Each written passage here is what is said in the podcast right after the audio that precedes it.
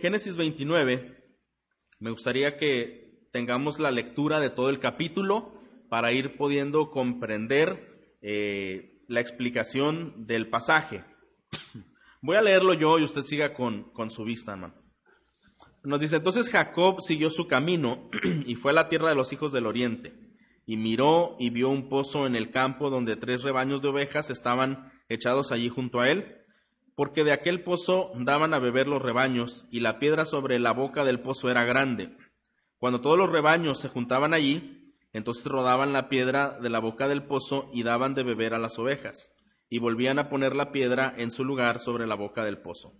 Y Jacob dijo a los pastores, Hermanos míos, ¿de dónde son? Somos de Arán, le contestaron. Entonces les dijo, ¿conocen a Labán, hijo de Nacor? Lo conocemos, le respondieron. ¿Se encuentra bien? les preguntó Jacob. Está bien, mira, su hija Raquel viene con las ovejas, le contestaron. Entonces Jacob dijo, aún es pleno día, no es tiempo de recoger el ganado. Den de beber a las ovejas y vayan a apacentarlas. Pero ellos dijeron, no podemos hasta que se junten todos los rebaños y quiten la piedra de la boca del pozo. Entonces daremos de beber a las ovejas. Todavía estaba él hablando con ellos cuando llegó Raquel con las ovejas de su padre, pues ella era pastora. Cuando Jacob vio a Raquel, hija de Labán, hermano de su madre, y las ovejas de Labán, hermano de su madre, Jacob subió y quitó la piedra de la boca del pozo y dio de beber al rebaño de Labán, hermano de su madre. Entonces Jacob besó a Raquel y alzó su voz y lloró. Jacob hizo saber a Raquel que él era pariente de su padre y que era hijo de Rebeca, y ella corrió y se lo hizo saber a su padre. Cuando Labán oyó las noticias de Jacob, hijo de su hermana, corrió a su encuentro, lo abrazó, lo besó y lo trajo a su casa. Entonces él contó a Labán todas estas cosas y Labán le dijo, ciertamente tú eres hueso mío y carne mía. Y Jacob se quedó con él todo un mes. Y Labán dijo a Jacob, ¿acaso porque eres mi pariente has de servirme de balde? Hazme saber cuál será tu salario. Labán tenía dos hijas, el nombre de la mayor era Lea y el nombre de la menor Raquel. Los ojos de Lea eran delicados, pero Raquel era de bella figura y de hermoso parecer. Jacob se había enamorado de Raquel y dijo, Te serviré siete años por Raquel, tu hija menor. Labán le respondió, Mejor es dártela a ti que dársela a otro hombre. Quédate conmigo. Jacob pues sirvió siete años por Raquel y le parecieron unos pocos días por el amor que le tenía. Entonces Jacob dijo a Labán, Dame mi mujer porque mi tiempo se ha cumplido para unirme a ella. Labán reunió a todos los hombres del lugar e hizo un banquete y al anochecer tomó a su hija Lea y se la trajo. Y Jacob se llegó a ella y Labán dio a su sierva Silpa a su hija Lea como sierva. Cuando fue de mañana sucedió que era Lea y Jacob dijo a Labán, ¿qué es esto que me has hecho? ¿No fue por Raquel que te serví? ¿Por qué pues me has engañado? Y Labán respondió, no se acostumbra en nuestro lugar dar a la menor antes que a la mayor. Cumple la semana nupcial de esta y te daremos también la otra por el servicio que habrás de rendirme aún otros siete años. Así lo hizo Jacob y cumplió la semana de ella y le dio a su hija Raquel por mujer y Labán dio a su sierva Bila a su hija Raquel como sierva. Jacob se llegó también a Raquel y amó más a Raquel que a Lea y sirvió a Labán durante otros siete años. Vio el Señor que Lea era aborrecida y él concedió hijos, pero Raquel era estéril y concibió Lea y dio a luz un hijo y le puso por nombre Rubén, pues dijo, por cuanto el Señor ha visto mi aflicción, sin duda ahora mi marido me amará. Concibió de nuevo y dio a luz un hijo y dijo, por cuanto el Señor ha oído que soy aborrecida, me ha dado también este hijo. Así que le puso por nombre Simeón. Concibió otra vez y dio a luz un hijo y dijo, ahora esta vez mi marido se apegará a mí, porque le he dado tres hijos. Así que le puso por nombre Leví. Concibió una vez más y dio a luz un hijo y dijo, esta vez alabaré al Señor, así que le puso por nombre Judá y dejó de dar a luz. Este relato, hermanos, del cual estaremos meditando esta mañana, tiene grandes lecciones que nosotros debemos aprender. Recordemos eh, lo que habíamos visto anteriormente, el pastor Ernesto había predicado el capítulo 28 y el pastor Jaime los, los capítulos anteriores, cómo eh, Jacob y Esaú habían entrado en una disputa, en una amargura por el engaño de Jacob. ¿Se acuerda que Jacob había engañado a su padre para recibir la bendición que le correspondía a su hermano mayor Esaú? Y recordamos que fue la mamá de Jacob la que le ayudó a armar todo ese plan para de una manera eh, falsa poder eh, recibir la bendición. Bueno, Jacob había también negociado con Esaú, ¿verdad?, acerca de su primogenitura por una comida caliente. ¿Qué nos habla esto del carácter de Jacob? Bueno, pues Jacob, como sabemos, es un engañador, ¿verdad? Creo que eso es algo que todos podemos ubicar del carácter de Jacob, pues es un engañador. Y en el capítulo anterior, capítulo 28, él ya se había ido para buscar mujer hacia Arán. Y entonces él estaba allí y tuvo un sueño y el Señor le habló y el Señor trató con él y le dijo que le bendeciría y que estaría con él en ese viaje. y Jacob hasta entonces era todavía incrédulo del Señor, pero él había comenzado a, entender, a tener una percepción acerca del Dios de su padre eh, y de su abuelo, y ahora estaba en esta posición. Bueno, si Jacob era un engañador, en esta porción del capítulo 29, vamos a ver a Jacob como un fugitivo de la justicia de Dios. Él había engañado, él había hecho muchas cosas y ahora está fugitivo. ¿De qué está fugitivo? Bueno, Esaú lo quería matar, ¿recuerda? Esaú estaba con gran dolor, con gran amargura y él quería terminar con la vida de su hermano. él estaba fuera, él había llegado hasta este lugar por dos razones. Por huir de la ira de Esaú, su hermano, y por buscar una esposa. Eran las dos razones, eran los dos motivos por los cuales él había llegado hasta ahí. Ahora, Jacob había recorrido 640 kilómetros entre Berseba y Padán Arán para escapar de esta amenaza y encontrar la esposa adecuada. En el oriente eh, es, es importante porque la Biblia dice que se fue hacia el oriente. Y el oriente en la Biblia es una zona de juicio de Dios manifestándose. Si usted pone atención en algunos detalles de la Biblia, cuando fueron expulsados del huerto Adán y Eva, se fueron al oriente. Cuando Caín fue confrontado y fue también eh, retado por el Señor, se fue hacia el oriente. Parece ser que ese era el lugar al que iban fugitivos, aquellos que transgredían los deseos del Señor. Y ahora vemos a Jacob yendo hacia esa dirección, una dirección importante. Ahora, eh, Jacob aprendió que el Dios de Betel es el Dios de toda gracia, el Dios que toma la iniciativa. Ese hombre fugitivo el Señor le busca hacia donde está. ¿Recuerda usted cuando Adán y Eva también fueron expulsados? El Señor les buscó, ¿se acuerda? Les buscó, les llamó por su nombre, les preguntó qué estaban haciendo, por qué se escondían. Cuando incluso Caín, el Señor también eh, tuvo la iniciativa. Y una vez más, hermano, en la vida cristiana, cuando el creyente falla y si el Señor restaura, no es por voluntad del creyente que ha fallado, sino Nuevamente es el Señor quien siempre toma la iniciativa. ¿Está de acuerdo? Él toma la iniciativa y aquí lo vemos con Jacob. Entonces Dios se acercó aquella noche a Jacob y, habló con él. Eh, fue lo que vimos la semana antepasada. Ahora, una vez que Jacob ha llegado a su destino, de acuerdo al capítulo 29, eh, debe cumplir uno de sus principales objetivos que era conseguir esposa. Ya estaba lejos de su hermano, ya estaba un poco más seguro en ese sentido, pero ahora él quería conseguir esposa. Ahora hay, algo importante. Mire lo que dice Proverbios 19:14. La casa y las riquezas son herencia de los padres, más de Jehová la mujer prudente. ¿Por qué, ¿Por qué cito este texto, hermanos? Porque la decisión de conseguir una esposa no depende de los amigos, no depende de la familia, no hay nadie que pueda obrar para que una persona consiga una buena esposa. Eso únicamente es la misericordia de Dios. ¿Está de acuerdo, hermano? Bueno, no estamos hablando de una esposa perfecta. Estamos hablando de una esposa eh, prudente a quien el Señor está haciendo la obra continuamente en ella. Y si usted y yo estamos en esa posición, debemos dar gracias a Dios. ¿Está de acuerdo? Una decisión que solamente depende de Dios ah, el encontrar una esposa. Y ahora Jacob está en esta situación. Jacob tendría que descubrir cuál es el significado de toda la justicia de Dios. Este suplantador, eh, este hombre que había engañado tantas veces, ahora va a aprender a través de una lección en donde ahora él es el que tendría que ser engañado. Y esto por eso nos habla, hermanos, de la justicia de Dios. ¿Sabe cómo titulé este mensaje? Lecciones divinas de providencia, porque el Señor va a mostrar muchas cosas de la nada lecciones divinas de providencia, de justicia y de gracia. Entonces Jacob va a aprender cómo es la justicia de Dios. El que engañó muchas veces, ahora sería engañado. No es cierto, hermanos, que la Biblia nos dice que debemos tener cuidado porque Dios no puede ser engañado. Pues todo lo que el hombre sembrare, ¿qué nos dice la Biblia? Eso también segará. Y esta es una, esta es una ley de la naturaleza divina, hermanos. Que el hombre, cuando hace, cuando peca, dice, pues va a cegar corrupción.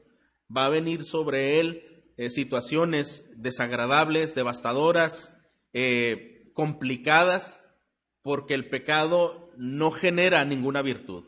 El pecado lleva hacia todo lo extremo de lo que es bueno. Y ahora Jacob, quien había engañado, quien había usurpado muchas veces, ahora él tendría que aprender la lección de lo que es el engaño. La Biblia habla de los falsos maestros, dice que ellos estarán engañando y al mismo tiempo siendo engañados. Como que es una consecuencia, el que engaña es engañado también. Y esto nos debe poner en una perspectiva, hermanos, de temor, de temor porque tenemos un Dios justo, ¿no es cierto? Muchas veces cantamos del amor y de la gracia y esto es algo que siempre debemos de hacer y debemos de resaltar, pero nunca debemos de olvidar que Dios también es un Dios justo y que el juicio de Dios es real y es oportuno. El Señor muchas veces va a juzgar a los hombres y muchas veces va a juzgar a sus hijos. Pero sabe una cosa, habrá algunos que serán reservados hasta el juicio final. Y esto es algo terrible porque sabemos que en los juicios de Dios son severos y algunos serán eternos, ¿verdad? Qué bendición si el Señor nos juzga, hermanos, mientras estamos con vida y nos hace recapacitar si estamos haciendo algo equivocado, porque quiere decir, como dice la palabra en Hebreos, que el Señor al que ama, disciplina, ¿verdad? Y corrige a todo aquel que tiene por hijo. Así que si el Señor nos hace pasar lecciones de justicia, lejos de desanimarnos, hermanos, lejos de pensar que tenemos un Dios que no comprende, que es muy severo, debemos entender que la disciplina es parte del amor. ¿Está de acuerdo? Es por amor que el Señor disciplina, dice, como el Padre disciplina al Hijo, el Señor disciplina a sus hijos también. Bueno, entonces, ah, una vez que Jacob ha llegado a su destino y desea eh, conseguir esposa, vamos a ver que también tendría que descubrir el significado de la justicia de Dios, como acabo de mencionar. Un comentarista dice que Jacob había aprendido su técnica de su madre Rebeca. ¿Quién le alentó a, a Jacob, verdad? Le dijo su madre Rebeca, mira, tu padre quiere bendecir a tu hermano Esaú, hazte pasar por él. Le puso hasta piel de cabra, ¿verdad?, en los brazos, porque su hermano era velludo y él era lampiño. Dice, te va a tocar y bueno, para que piense que eres su hermano. Yo te voy a, a cocinar para que le lleves, porque Esaú le iba a cocinar a su padre y bueno, todo el engaño, su madre Rebeca fue una cómplice, ¿verdad? Y más bien fue la autora intelectual de, esa, eh, de haber usurpado esa posición que le correspondía a Saúl. Ahora, ¿quién era Rebeca? Pues la hermana de Labán, el tío, ¿verdad? De Jacob, que es quien lo va a engañar y, lo, hemos, leímos hace un momento, la hija de Betuel. Labán era un experto del engaño tal como su hermana. O sea, esto parece ser que venía de familia, ¿verdad? Sabían muy bien estas técnicas. Así que Jacob recibe esta negativa herencia familiar. Él también, al igual que su mamá, al igual que su tío, eh, tenía este tipo de actitudes de engaño. Bueno, vamos a ver qué ocurre. Hay un encuentro entre Jacob y, Raquel, vimos en los primeros versículos. Ahora, hay algo importante, la Biblia da detalles, hermanos, y cuando esos detalles son puestos ahí, es para que nosotros podamos comprender el énfasis que Dios quiere mostrar. ¿Qué, qué está pasando? los versículos del 1 al 11. Bueno, dice que cuando Jacob llega Sigue su camino, llega a un pozo y dice que en ese pozo había tres rebaños de ovejas, así que suponemos que eran tres pastores con, todos los, con todo el rebaño y ellos daban de beber a su rebaño ahí de ese pozo. Pero este Jacob les pregunta por qué no daban de beber todavía. Ellos decían que la piedra era muy grande, entonces imaginemos el pozo de una piedra gigante que se necesitaban varios hombres para poder moverla. Eso es lo que sugiere el texto, porque si no podían dar de beber porque necesitaban varios hombres, y dice la Biblia que la piedra del pozo era grande. Entonces, este detalle nos dice muchas cosas. Cuando está allí Jacob y ve a los pastores, él intenta hacer una plática casual, pero desde luego él, él es un hombre astuto y él está perdido. Él necesita saber a dónde ir y necesita saber de su familia, que era conocida, y él entonces hace como una supuesta amistad, ¿verdad? Hermanos míos, ¿de dónde son? Les habla con mucha amistad, con mucha fraternidad y como queriendo hacer ese lazo, ¿verdad? Y ellos le contestan, bueno, somos de Arán. Y él les dice, ¿conocen a Labán, hijo de Nacor? Y ellos le dicen, sí, lo conocemos. Dice, él está bien. Él comienza a hacer esta amistad, este diálogo para poder tener elementos hacia dónde ir y saber más de, de Labán. y ellos le dicen, mira, la que viene allí es Raquel, su hija. Y Raquel iba también con ovejas porque ella le iba a dar de beber a las ovejas de su padre Labán, ¿verdad? Entonces él, él ve a, a Rebeca y él les dice, bueno, ¿y por qué no las apacientan? ¿Por qué no les dan de beber? Y ellos ya le explican que la boca del pozo, la piedra de la boca del pozo era, era grande. Entonces cuando llega Raquel, dice que Jacob la ve y la abraza, le da un beso y llora con ella. ¿Qué nos dice esta escena? Bueno, eh, estas expresiones de afecto que muestra eh, Jacob sobre Raquel es en primer lugar porque él venía él entendía, tenía una percepción ya más cerca de Dios, más real que antes. Y él entiende que es el Señor quien le está llevando por buen camino. ese lloro es un lloro de descanso, es un lloro de gratitud, entendiendo que va por buen camino. Y cuando ve a Raquel también hay expectativas, también hay esperanzas acerca de la esposa que está buscando. Dice que la besó, la abrazó, ah, lloró con ella y Jacob hizo saber a Raquel que eran parientes, eran primos, ¿verdad? Y ella entonces corre y se lo hace saber a su padre. Eh, esta escena se parece un poco a la de su padre, ¿verdad? De, Jacob, un poco parecido con, con Rebeca también, eh, se parece mucho la situación. Bueno, dice en el versículo 13 que cuando Labán oyó las noticias de Jacob, el hijo de su hermana, corrió a su encuentro, lo abrazó, lo besó y lo trajo a su casa. Entonces, eh, el papá de Raquel el tío de Jacob, escucha que Jacob está por ahí y él va por él, lo lleva hasta su casa y entonces de una manera afectiva le da la bienvenida y le dice, ciertamente tú eres hueso mío y carne mía. ¿Qué significa esto? Es, tú eres familiar, ¿verdad? Tú eres pariente.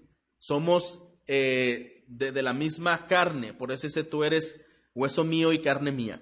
Dice que Jacob se quedó con él todo un mes. Ese mes que lo tuvo allí resguardado, eh, Jacob trabajó para su tío Labán en, todos los asuntos que él tenía ahí en casa, eh, en los asuntos ganaderos. Y Labán dijo a Jacob, ¿acaso porque tú eres mi pariente has de servirme en balde? Hazme saber cuál será tu salario. Ya las relaciones familiares, afectivas, iban creciendo, se iban acrecentando. Y aparentemente Labán le dice, mira, yo no quiero abusar de que estás aquí y estás trabajando para mí. Eh, tú estás trabajando eh, porque somos parientes, pero yo no quiero abusar, supuestamente, ¿verdad? Dime de qué manera, eh, dime cómo quieres tu salario, de qué manera puedo yo retribuir tu trabajo. Ahora, hermano, ¿por qué Labán quiso que se quedara allí con ellos, Jacob? Tomemos en cuenta que si el pozo, la piedra del pozo era grande, la Biblia narra que Jacob la movió solo no con la ayuda de todos los otros pastores. Él movió la piedra y dio de beber. Entonces, ¿qué nos dice esto de, Jacob? Era un hombre fuerte. Era un hombre fuerte y de acuerdo a algunos eh, historiadores, ellos suponen que además de fuerte era un hombre muy grande, muy robusto, Jacob. Eh, Labán, esas intenciones de, de te quiero retribuir y que somos familia, pues yo creo que en parte había algo de sinceridad, pero hay algo que caracteriza la actitud del corazón de Labán que dijimos hace un momento. Era el engaño y desde luego, hermanos, también era la codicia. Entonces, cuando él ve a Jacob, ¿qué cree que pensó? Pues que era una moneda de oro, ¿verdad? Era una joya para él haber encontrado a Jacob. Un hombre tan fuerte, tan grande y que podría ayudarle en todos sus asuntos. Además, eh, el texto parece sugerir que Jacob era muy trabajador, era diligente. Y él teniendo asuntos, teniendo ganado, teniendo trabajo, pues él dijo, no lo puedo dejar ir, ¿verdad? Yo quisiera que se quede ahí. Entonces le insiste y le hace quedarse un mes y después de ese mes, pues Jacob se tenía que ir, pero Labán quería asegurar dejarlo más tiempo y le dice, ¿de qué manera puedo retribuir? Prácticamente le está diciendo, no quiero que te vayas, quiero que tú continúes aquí trabajando para mí y es valiosa tu colaboración. Ahora, dice versículo 16, ah, una, una nota muy interesante, dice que Labán tenía dos hijas. Quiere decir que por ahí iba la retribución, ¿verdad? Eh, que buscaba Jacob. Dice que el nombre de la mayor era Lea y el nombre de la menor Raquel. Raquel a la que había visto eh, para llevar a apacentar las ovejas. Hay un dato que nos dice de Lea, dice, los ojos de Lea eran delicados, pero Raquel era de bella figura y de hermoso parecer. Mire, aproximadamente sabe qué edad tenía Jacob aquí, entre 60 y 70 años. O sea, ya no era un jovencito, ¿verdad? Ya estaba grande. Pero recuerda usted, pues las personas antes se conservaban más eh, y vivían muchos años. Jacob, al haber establecido ya el diálogo y haber hecho acrecentar, acrecentar la confianza, eh, ya tiene este tipo de diálogo con Jacob. Eh, Jacob, Labán, perdón, quiso sacar mayor provecho de la fuerza de, de Jacob. Labán, hermanos, era un negociador. Eso es lo que podemos entender. Si era un hombre codicioso, era un hombre engañador, era un hombre negociante. Entonces él dijo, voy a negociar con él. Y sabe, esta filosofía de negociar la llevaba no solo a, la práctica en sus asuntos de trabajo, incluso esta filosofía de vida eh, la llevaba hacia con su familia, pues él trató a sus hijas como si fueran solamente una mercancía y lo, vamos a ver. De acuerdo a la costumbre de esa época, eh, los, los, padres no negociaban de esa manera a sus hijas. Sí era costumbre que el interesado daba un dote por la hija, ¿verdad? A la que tenía interés, pero no era una especie de negocio, era más bien aspectos culturales, ¿verdad? De donde demostraba el interesado que tenía tanto, tanto interés por la, por la mujer, por la hija, que entonces tenía que dar un esfuerzo muy grande. Y, el padre tenía que aprobar, mira, pues si la quiere, ¿verdad? Si se esfuerce. Hoy, hoy día conocemos los dichos de el que quiere azul celeste, que le cueste, ¿verdad? Y esos dichos escuchamos eh, teniendo referencia un poco de cómo eran las tradiciones antiguas. El interesado tenía que demostrar que había un verdadero ah, sacrificio, pero no había esta clase de negociaciones. Esta negociación viene más no de la cultura, sino del corazón codicioso de Labán. Entonces, él toma decisiones respecto de sus hijas como si ellas fueran solamente mercancía por su codicia. Y el texto nos habla, ¿verdad? Eh, ¿qué, ¿Qué sucede ahora entre la relación entre Jacob y Labán? El texto menciona algo importante, dice que tiene dos hijas, Lea y Raquel. ¿Y qué nos dice de Lea? Que era de ojos delicados aquí, aquí hay un paralelismo. Mientras ella es de ojos delicados, Raquel dice que era de bella figura, de hermoso semblante. Parece ser que tenemos que entrar en detalle a qué se refiere que los ojos de Lea eran delicados. Bueno, mire, hay dos interpretaciones que yo encontré y una era que tenía ojos apagados u ojos tristes. Eh, al parecer las mujeres de ese lugar eran de ojos grandes y de ojos muy expresivos pero no era el caso de Lea, sino eran carentes de fulgor y no eran brillantes. Era una mirada muy apagada. Pero otra interpretación dice que ella tenía cierto padecimiento visual y probablemente pudo haber sido algo como miopía. Eh, ahora, ¿por qué nos inclinaríamos más por ello? Porque recuerde el, padre Isaac, el padre de Saúl, de Jacob, que batallaba un poco con la vista, de acuerdo a lo que vimos cuando bendijo al hijo equivocado. Eh, y también era algo que en esa época, al parecer, la Biblia comienza a registrar algunos problemas. Algunos piensan que tenía la mirada extraviada. Bueno, la Biblia no lo dice, ¿verdad? Probablemente sea un, esfuerzo por poder ver mejor, ¿verdad? Ah, no obstante, no debe olvidarse, hermanos, algo importante. La verdadera belleza es la espiritual, no la física. ¿Está de acuerdo? La verdadera belleza no es la, es la espiritual, perdón, no la física. Mientras que la descripción de Raquel, ¿cómo es? Que ella era de lindo rostro, de bella figura, Y es claro que el texto quiere resaltar que la belleza física de Raquel sobrepasaba por mucho a Lea. Ahora, mencioné antes que la verdadera belleza es la espiritual porque este texto nos va a dejar ver mucho acerca de estas cosas. Ahora, el relato bíblico va a enfatizar mucho esta, esta verdad. Jacob, en este mes que estuvo con Labán, fue cautivado por la belleza de Raquel y la petición que hace a Labán es que quería a Raquel como esposa. Eh, versículo 18. Ah, Jacob se había enamorado de Raquel y dijo, te serviré siete años por Raquel, tu hija menor. Él ya le dice cuál es el precio para quedarse. Mira, sí, sí tengo un interés, sí me pienso quedar, pero voy a trabajar siete años para que tú me des a tu hija como esposa. Ahora, Labán accedió a la petición y manifiesta que para él era mejor darle a su hija Jacob que darla a otro hombre, dice aquí el texto.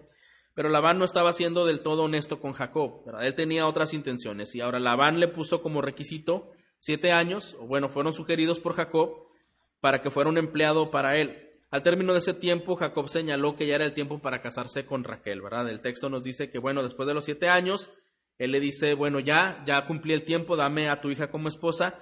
Y un, texto, un, dato interesante en el texto es que dice que Jacob le parecieron pocos días esos siete años por el amor que tenía a Raquel.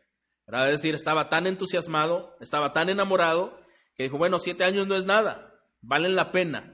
Él, él con ese ánimo eh, pudo servir. Ahora, este texto nos dice que después de estos siete años, eh, Labán parece ser que va a cumplir, pero es probable que aquella experiencia con Labán pudo traer algo a la memoria a Jacob. Pues, pues ¿qué sucede, verdad? Dice versículo 21, entonces Jacob dijo a Labán, dame mi mujer porque mi tiempo se ha cumplido para unirme con ella. Versículo 22, Labán reunió a todos los hombres del lugar e hizo un banquete y al anochecer tomó a su hija Lea y se la trajo. Y Jacob se llegó a ella y Labán dio su sierva Silpa a su hija Lea como sierva. Eh, hicieron un banquete, como una ceremonia, ¿verdad? Como una fiesta por el casamiento, pero en lugar de entregarle a su hija Raquel, le entrega a la, a la mayor, a su hija Lea. Y dice en el versículo 23, 25, cuando fue de mañana sucedió que era Lea y Jacob dijo a Labán, ¿qué es esto que me has hecho? ¿No fue por Raquel que te serví? ¿Por qué pues me has engañado? Y Labán respondió, no se acostumbra en nuestro lugar dar a la menor antes que a la mayor. Aquí Labán ya lleva a cabo su engaño, ¿verdad? Él le entrega a su hija mayor y, y Labán, perdón, y Jacob eh, duerme con ella y al otro día se da cuenta que no es Raquel. Hermanos, esta experiencia probablemente le trajo a la memoria a Jacob la experiencia con Esaú, con Isaac. Pero en esta ocasión Jacob está experimentando en su propia carne la angustia del engaño. El que había engañado muchas veces, como dijimos al principio, ahora estaba siendo engañado. Ahora le habían dado, como dicen, un poco de su propia medicina, ¿verdad? Y posiblemente el hecho de que Jacob no repudiara su matrimonio con Lea, ¿qué, dije y qué dijimos hace un momento, hermanos? Es porque de alguna manera Jacob, a pesar de haber sido un engañador y de estar fugitivo de la justicia de Dios, de la ira de su hermano y de estar buscando una mujer, él sí tenía una percepción de Dios. Recuerde que él tuvo un encuentro con Dios en el capítulo 28, donde Dios le habló y le dijo, yo soy el, el Dios de Abraham de, y de Isaac, ¿verdad? Tu padre. Entonces él, él, dice, bueno, desde ahora tú también vas a ser mi Dios. Y, y Jacob está entendiendo que aquí hay lecciones soberanas de Dios. Probablemente que la razón por la que él no repudió a Lea, porque hermanos, una vez que, que Labán le dio a Lea como esposa, ya ese matrimonio no se disolvió. No quiere decir que le dio a Raquel y ya le quitó a Lea. Él se quedó como esposo de las dos. Que esto fue una, una grave equivocación, humanamente hablando, pero aún a pesar de esa equivocación, vamos a ver que Dios sigue obrando en sus planes y aún el pecado mismo no detiene los planes de Dios. Entonces aquí está ahora Jacob siendo engañado. Al otro día al ver que su eh, mujer no era Raquel, no era por la que ella había trabajado. Ahora eh, el negociador Labán le dice, termina esta semana, como de luna de miel, ¿verdad? Termina esta semana nupcial con Lea.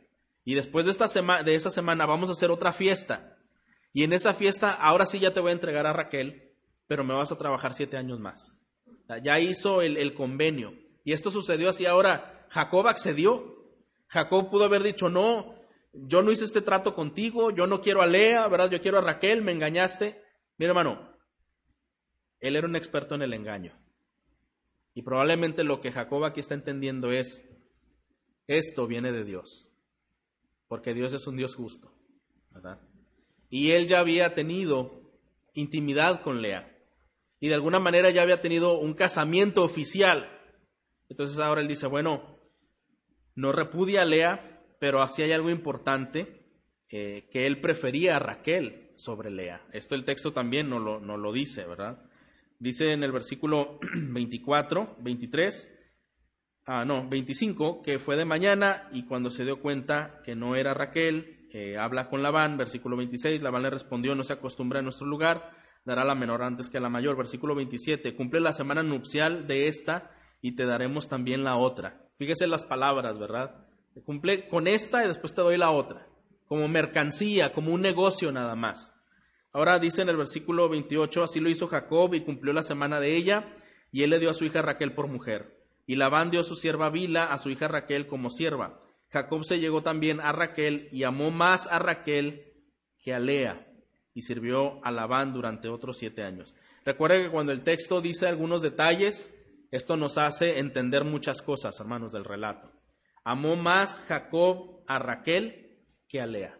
Ahora, ¿usted cree que el tener una preferencia, eh, el tener un favoritismo, se note o no se note? ¿Usted qué piensa? A veces, como seres humanos, uno puede decir, no, pues no se va a notar mucho, ¿verdad? Voy a intentar ser parcial, voy a intentar eh, ser imparcial, voy a intentar eh, ser equitativo. Hermanos, pero las actitudes, desde luego, las acciones, las decisiones, todo ello, deja ver hacia qué lado de la balanza está inclinado nuestro corazón. ¿No es así? Es cierto, hermanos. Nosotros podemos, por eso la Biblia, incluso en cosas más profundas, dice que ninguno puede servir a dos señores, porque amará uno y quedará mal con el otro, quedará bien con uno y quedará mal con otro. A veces el, el, cristiano, el ser humano dice, no, yo puedo con dos cargas a la vez, ¿verdad? Yo puedo con dos cosas, yo puedo con cosas del mundo y con cosas de Dios a la vez, ¿verdad?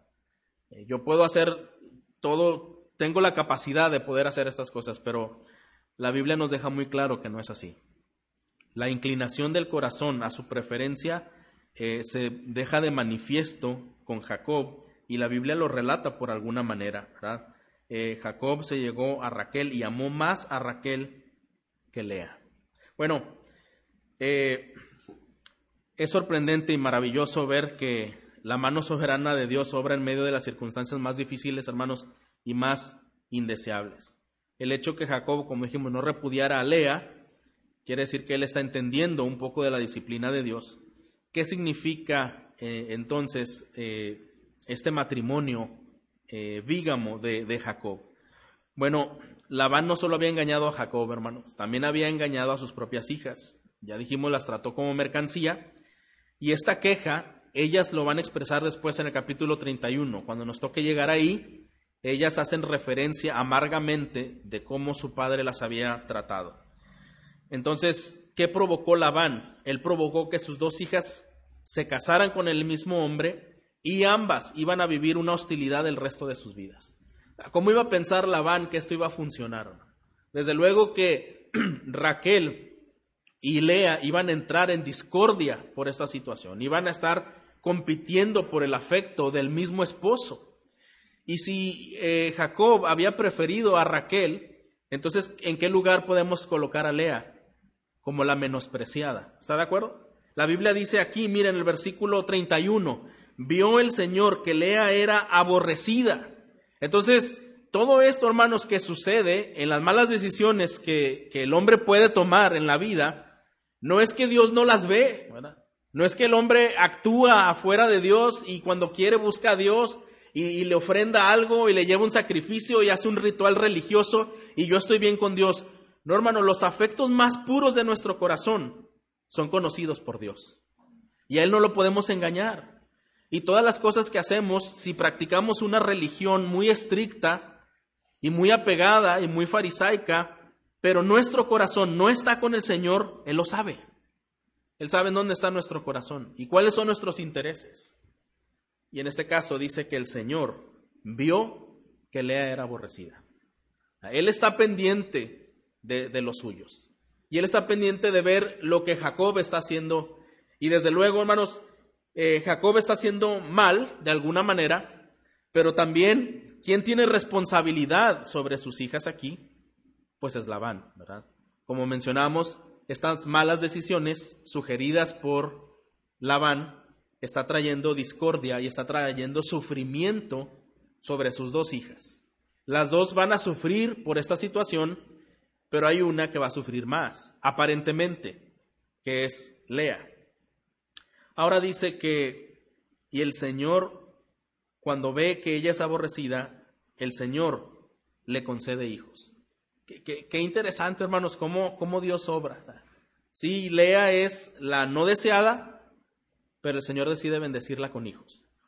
Mientras que a Raquel le produce esterilidad momentánea, porque después el Señor le concede ser madre más adelante. Pero Raquel tuvo seis hijos con Jacob, imagínese. Entonces, esto nos habla de algo importante. Cuando dice que Jehová que, que le era menospreciada, el original se refiere que era menos amada que Raquel.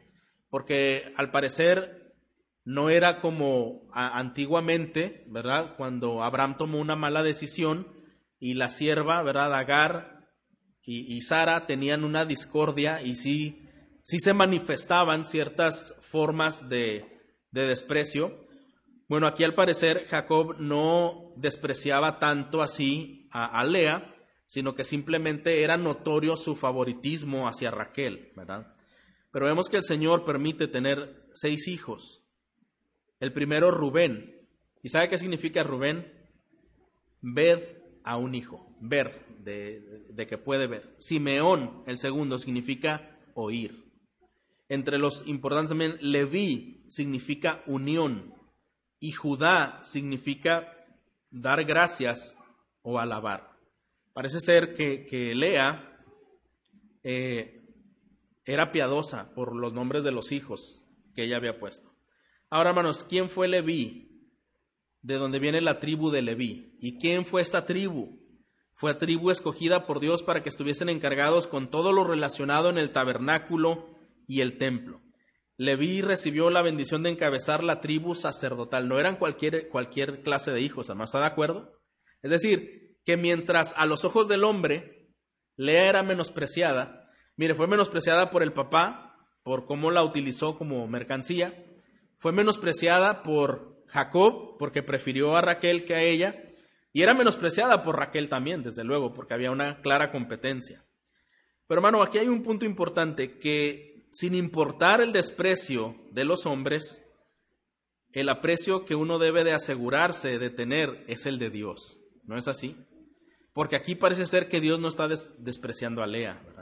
Aquí al contrario parece que Dios tiene un gran amor por esta mujer una selección, una muestra de afecto tan grande, de amor tan grande, porque el Señor vio que ella era aborrecida y le, concedió hijos.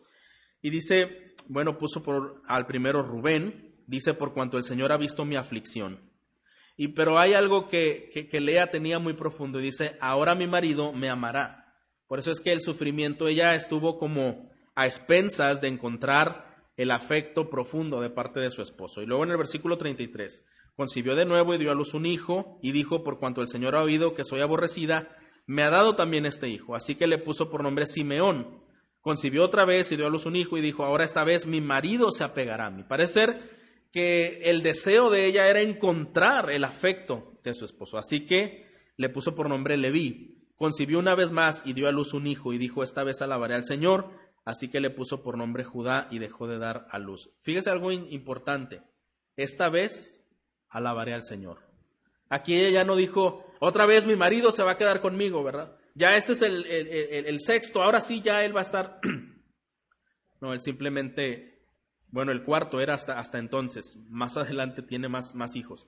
Dice, así que le puso por nombre Judá y dejó de dar a luz, ¿verdad? Por un tiempo. Entonces, ¿Qué sucede ahora con, ah, con Lea, hermanos? Bueno, si Leví era la tribu escogida, esto es una gran bendición, era una corona que Dios había puesto. Pero no tan solo esto, hermanos. Eh, la corona de esa gran bendición ha sido dada a Lea y estaba en Judá, porque de Judá es de donde procede la simiente mesiánica. Se supone que Lea era una mujer piadosa al escoger estos, estos nombres, pero de Judá viene, hermanos, la línea mesiánica. usted se acuerda que desde el principio, en Génesis, decíamos que había dos simientes, ¿verdad? La simiente de la serpiente y la simiente de la mujer. Y de la simiente de la mujer vendría el Mesías, el Hijo de Dios, que aplastaría la serpiente, ¿verdad? Y liberaría y acabaría con el pecado y la maldad. Bueno, siempre el Señor preservaba ese linaje, preservaba esa simiente. Y si nosotros pensaríamos con lógica, diríamos, bueno, si Jacob ya se allegó a Raquel, entonces de Raquel y de Jacob va a salir la simiente, pero sabe que no, no era de la de bella presencia y bonita figura y la favorita, y no era de esta mujer por la que él había trabajado siete años, y Lea la que era menospreciada, y bueno, pues ni modo, ¿verdad? Ya, ya me la pusieron como una carga más, bueno, de esa mujer, quien era supuestamente una carga y no era bien apreciada por los demás, sería el instrumento que el Señor escogió para que su descendencia viniera a la línea mesiánica. Vendría el Salvador de Lea. Y entonces, ¿quién es la más apreciada aquí? ¿Quién es la más bendecida? ¿Quién es la más enriquecida por el Señor? Es Lea, por supuesto. Hermanos, y esto tiene lecciones grandes para nosotros, porque muchas veces como seres humanos nos dejamos llevar solamente por lo que ven nuestros ojos. Y tenemos una, una percepción de la vida muy eh, histórica, muy ah, fantasiosa de, Hollywood, ¿verdad? Y pensamos que, que solamente lo, lo bonito es, es lo mejor y todas las cosas son ideales, pero las cosas de Dios no son así. Solamente los designios de Dios son perfectos. El hombre puede disponer muchas cosas en su corazón, pero quien tiene la última palabra siempre es el Señor, ¿verdad, hermanos? ¿Y, qué nos enseña entonces esto? Es una dramática eh, ironía. Jacob se casa al principio con la mujer equivocada, que es Lea, la menos amada, pero la más amada por Dios.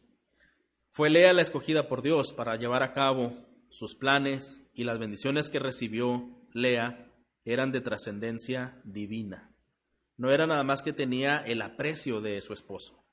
No era esto lo que el Señor tenía para ella. Ella tenía bendiciones de trascendencia divina. Y hermanos, ¿qué hemos dicho en el pasado, en los textos que hemos estado analizando en Génesis, cuando vemos que el Señor bendijo a Abraham varias veces sin buscarlo? Y cuando él buscaba la bendición o la prosperidad económica, echaba las cosas a perder, ¿se acuerda? Y hemos dicho varias veces que el Señor sabe pagar mucho mejor que lo que nosotros podemos andar buscando. ¿No es así? Y esto es un conflicto en nuestro corazón, porque nuestro corazón es falto de fe y se debilita cuando estamos en, en tiempos de dificultad y no podemos ver esa luz. Y entonces nosotros comenzamos a hacer trazos y a hacer destrozos en el techo para que esa luz llegue, ¿verdad? Cuando esa luz siempre ha estado brillando, pero el Señor nos va a llevar por un túnel hasta verla, hasta salir de allí. Nuestra impaciencia muchas veces echa a perder las grandes cosas que Dios ya tiene para los suyos. Este, esta lección nos enseña, hermanos, a ser pacientes.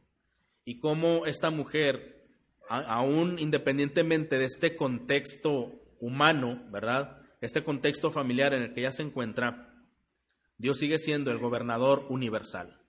Dios sigue siendo el que dirige los pasos, los planes, el que es perfecto, el que es bueno, y él tenía muchos planes muy especiales para Lea. Ahora, eh, este Judá, ¿verdad? El cuarto, el cuarto hijo de Lea, de quien procede Jesús el Mesías, la intervención soberana de Dios, solamente esto pudo hacer posible que una situación tan negativa resultase en una gran bendición. Y esto es donde nos maravillamos del Señor, hermanos. ¿Recuerda usted cómo llamamos este texto? Son lecciones que Jacob tenía que aprender. Lecciones de providencia, lecciones de justicia, pero también lecciones de gracia. Aquí Jacob, hermano, sabe cuando vio a Raquel en ese pozo, sabía que era la providencia de Dios. Por eso es que lloró.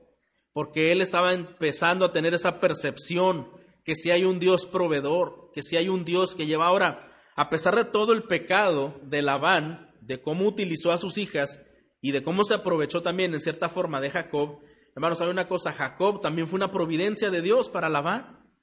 Eh, Jacob le hizo prosperar enormemente a Labán. Y esto, hermanos, a pesar de que él haya cometido estos pecados, fue providencia de Dios también. Y aún las mujeres, al tener a este esposo, fue una providencia de Dios. Mire, Génesis 29 contiene lecciones sumamente importantes de lo que decimos. Por un lado, vemos en la actitud pecaminosa de engaño de Jacob una retribución al ser engañado por Labán. Eso lo dijimos al principio. Y eso es algo que que lo vamos a mencionar como parte de la conclusión. Ya estamos terminando. Este texto nos enseña que todo lo que el hombre sembrare, eso también segará. Y lo, reafirmamos, hermanos. El pecado no te va a llevar a algo positivo.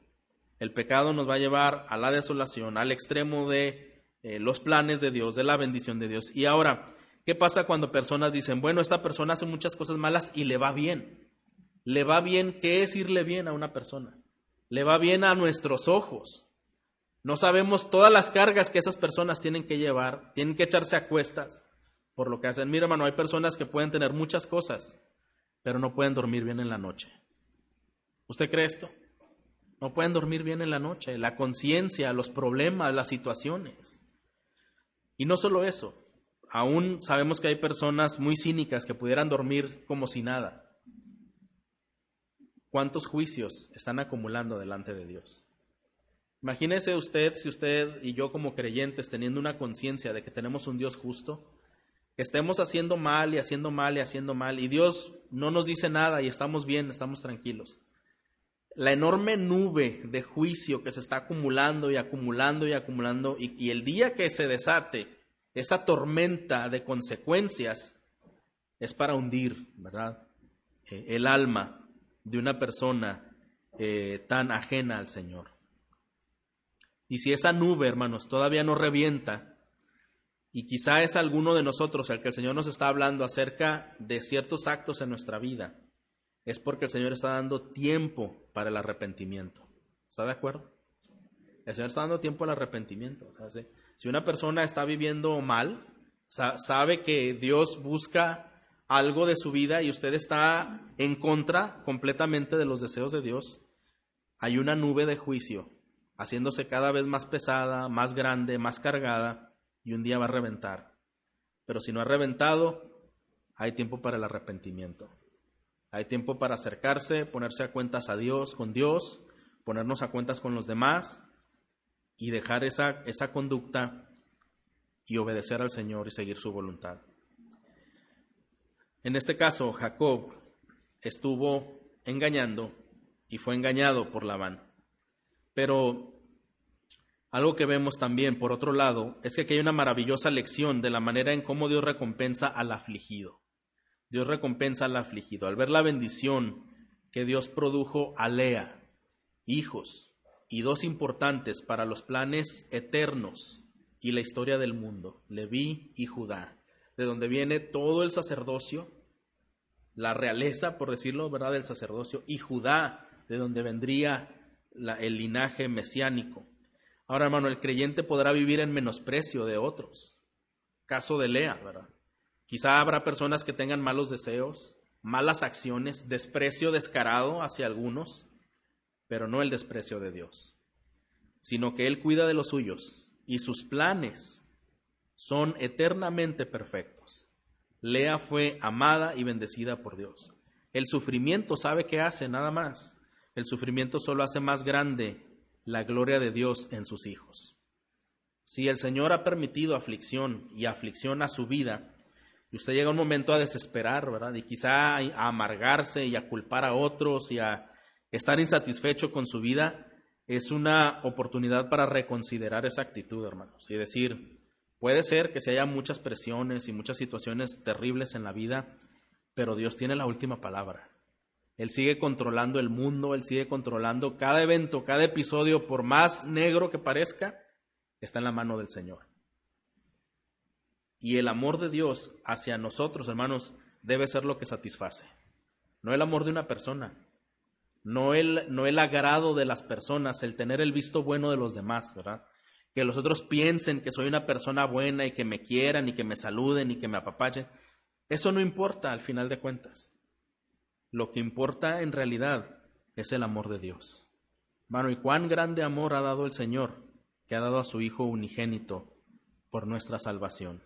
Qué amor tan grande, qué amor más grande que ese puede existir.